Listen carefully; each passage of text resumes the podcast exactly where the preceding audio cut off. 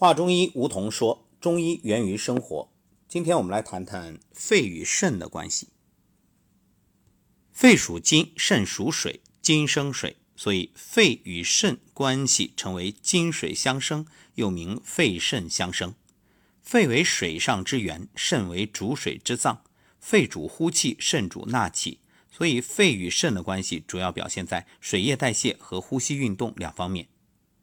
肺与肾的关系呢？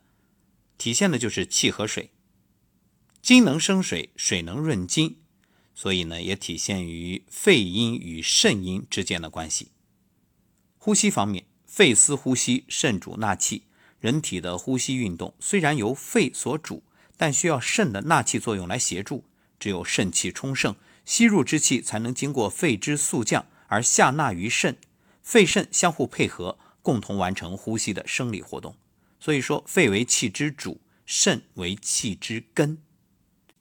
另外就是水液代谢方面，肺为水之上源，肾为主水之脏。在水液代谢过程中，肺与肾之间存在着标和本的关系。肺主行水而通调水道，水液只有经过肺的宣发速降，才能使精微津液布散全身各组织器官，浊液下归于肾而输入膀胱。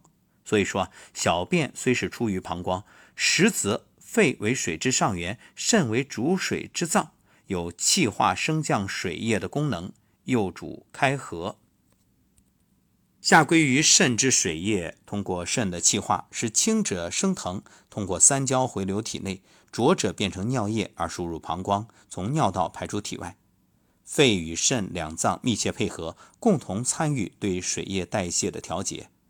但是两者在调节水液代谢过程中，肾主水液的功能居于重要地位，所以说其本在肾，其标在肺。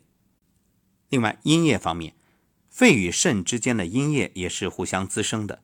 肺属金，肾属水，金能生水，肺阴充足，输精于肾，使肾阴充盛，保证肾的功能旺盛。水能润金，肾阴为一身阴液之根本。肾阴充足，循经上润于肺，保证肺气清宁，宣降正常。故曰：肺气之衰旺，全赖肾水充足，不使虚火炼金，则常保清宁之体。肺肾之间在病理上的相互影响，主要表现在呼吸异常、水液代谢失调和阴液亏损等方面。出现肺肾阴虚和肺肾气虚等肺肾两虚之后，往往需肺肾同治。才有效果，故又有肺肾同源、金水同源之说。